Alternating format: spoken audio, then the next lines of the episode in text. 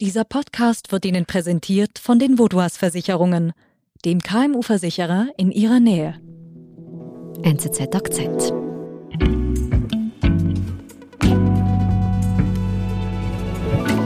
Das ist das, was das Faszinosum ausmacht dieses äh, Künstlers, diese, diese unglaubliche handwerkliche Fertigkeit. Das ist eine, eine technische Brillanz und eine Fähigkeit, sich auch in die Künstler hineinzuversetzen, die schon weit über äh, das rein handwerkliche hinausgeht.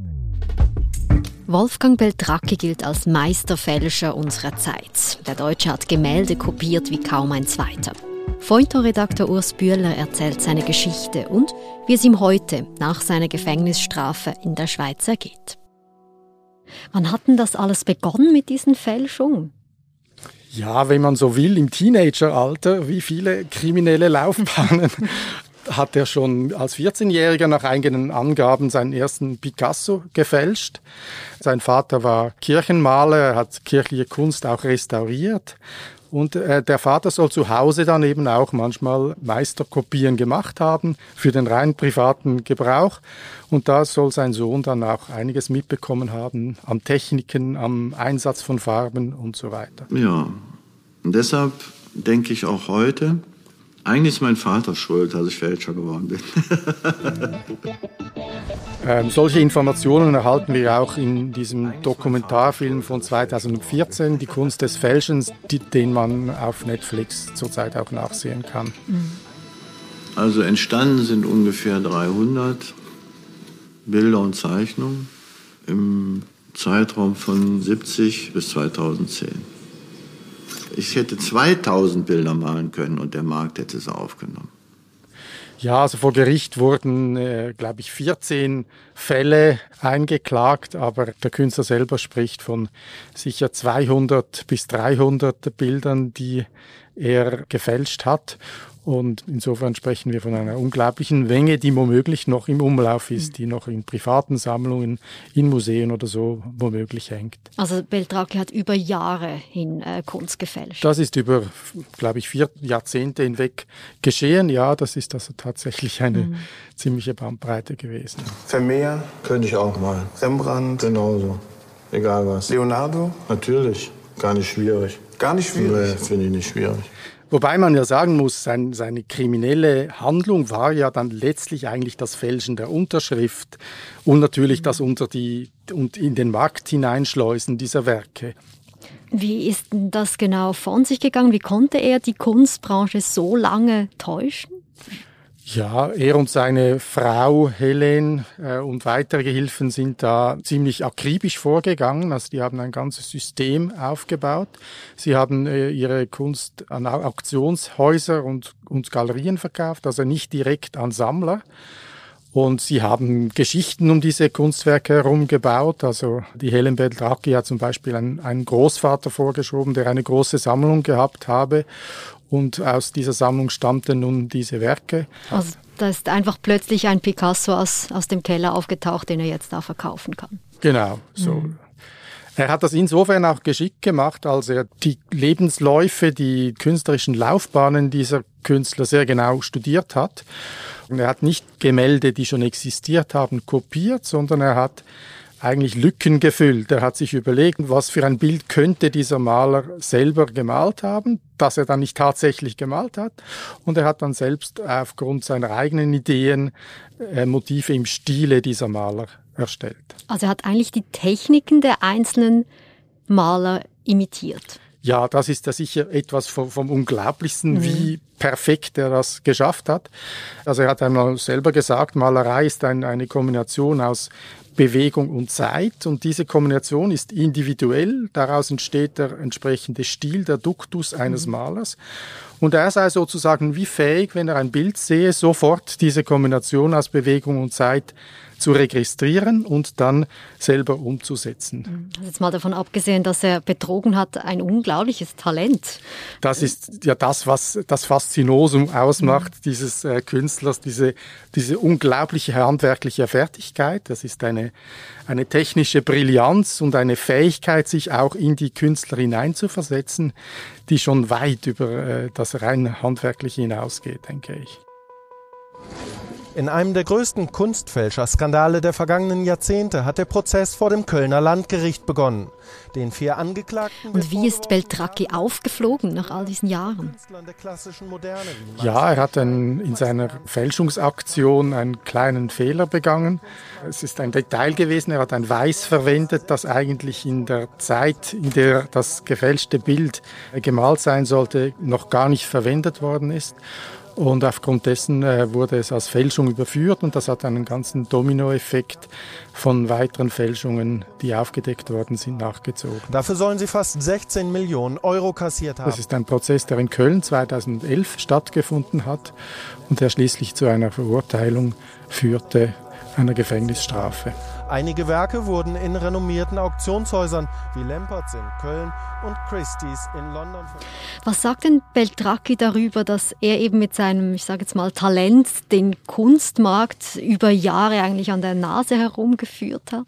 Ja, er zeigt eben natürlich auch ein bisschen die, die lange Nase. Also ich glaube, äh, er und andere fragen sich ja auch, äh, wollten die sich auch täuschen lassen? Also mhm. ist der Kunstmarkt eben auch froh gewesen, immer wieder um neues Material? Man hat, man hat gar nicht so genau hingeschaut.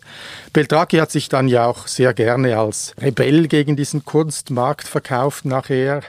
Aber ein Robin Hood in dem Sinn war er natürlich nicht. Also meines Wissens hat er seine Einkünfte dann nicht an die Armen verteilt. Mhm. Aber er hat natürlich schon äh, einige Stiche gesetzt gegen diese Mechanismen. Er selber hat ja auch gesagt, äh, es ging ihm manchmal nur darum, den Deppen zu finden, hat er einmal in einem Interview gesagt, der am meisten zahle für ein Kunstwerk.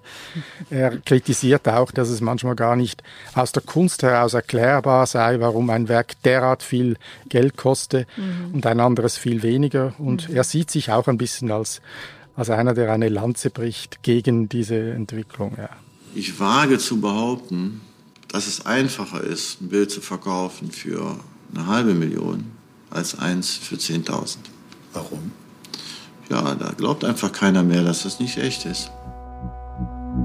Wir sind gleich zurück. Immer mehr Unternehmen werden Opfer von Virusattacken oder Hackerangriffen.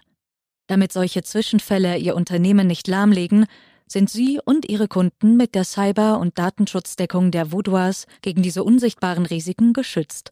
Zusätzlich zur Deckung erhalten Sie bei einer Cyberattacke kostenlos und rund um die Uhr Unterstützung von der Vaudois.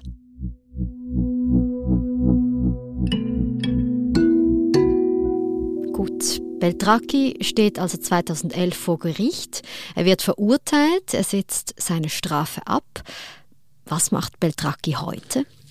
Er hat den Pinsel also nicht an den Nagel gehängt, er mhm. malt weiterhin, das ist seine große Leidenschaft, der geht er weiterhin nach, nicht mehr als Fälscher im äh, kriminellen Sinne, sondern mhm. er malt riesige Gemälde. Extra dafür hat er sein neues Zuhause auch ausgesucht in Mecken, in Luzern. Mhm. In der Schweiz? In der Schweiz. Dort wohnt, wohnt das Ehepaar Beltracchi seit 2017.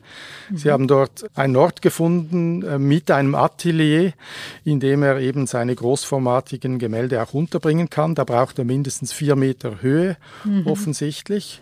Und äh, dort äh, malt er jetzt seine, seine Bilder. Und was weiß man über sein Leben, wie er jetzt seinen Alltag verbringt?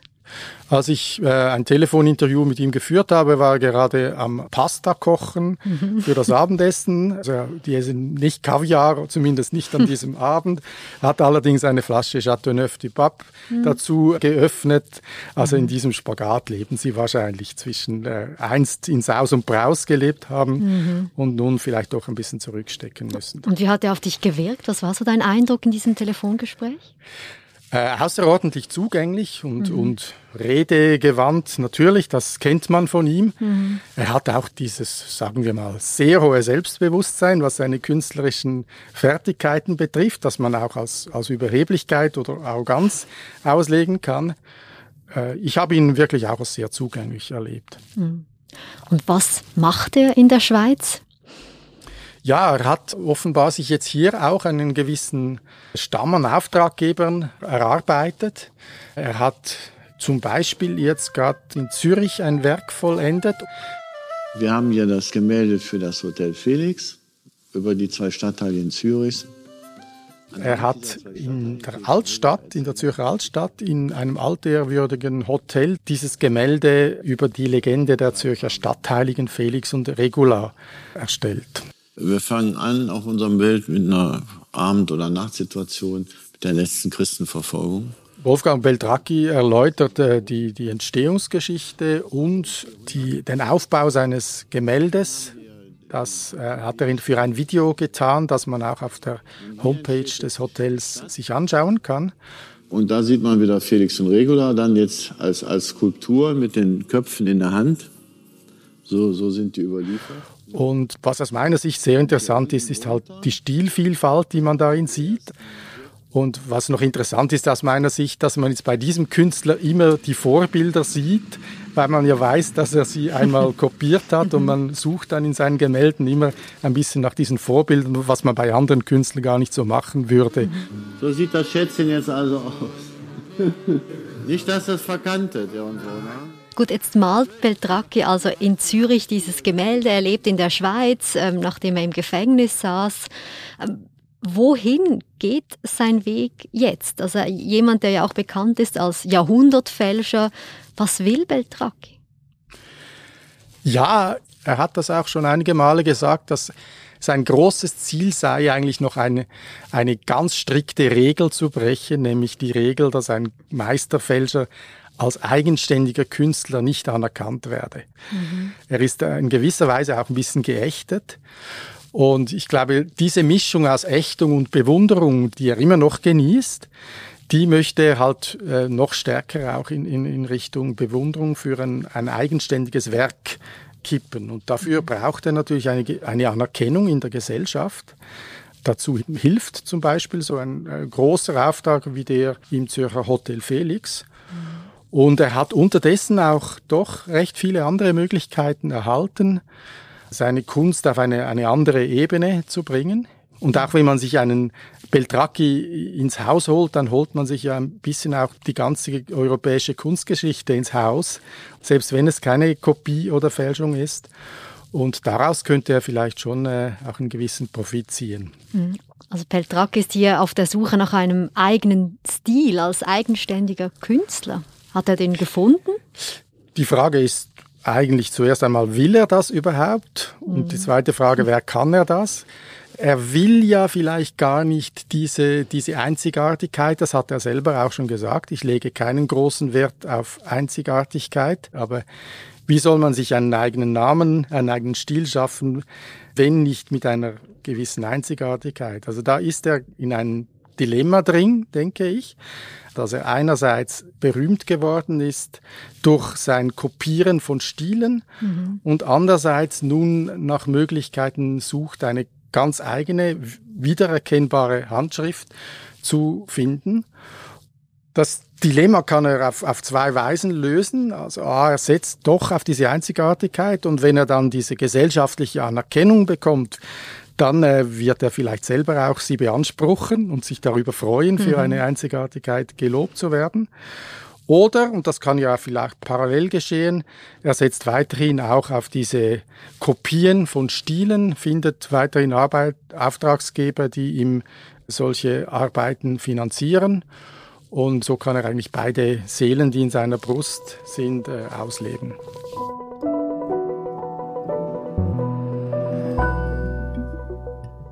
Wenn du jetzt die Wahl hättest, Urs, in deinem Wohnzimmer ein Bild aufzuhängen, würdest du dann ein Picasso nehmen, der gefälscht ist, gemahlen von Beltracchi, oder einen echten Beltracchi? Wahrscheinlich würde ich zum jetzigen Zeitpunkt noch eine, ein Werk im Stil des Meisters, also im Stil des Meisters von Beltracchi wählen, also den Picasso zum Beispiel, mhm. weil das halt noch immer das für mich das Einzigartige an diesem Künstler ist, dass er diese Perfektion hingebracht hat in der, in der Kopie. Ja. ja, dann müsste man es sich nur noch leisten können. Urs, vielen Dank, dass du uns den Künstler Beltraki näher gebracht hast. Ich habe zu danken. Es hat viel Spaß gemacht. Danke. Das war unser Akzent. Produzent in unserem Team ist Benedikt Hofer. Ich bin Nadine Landert. Bis bald.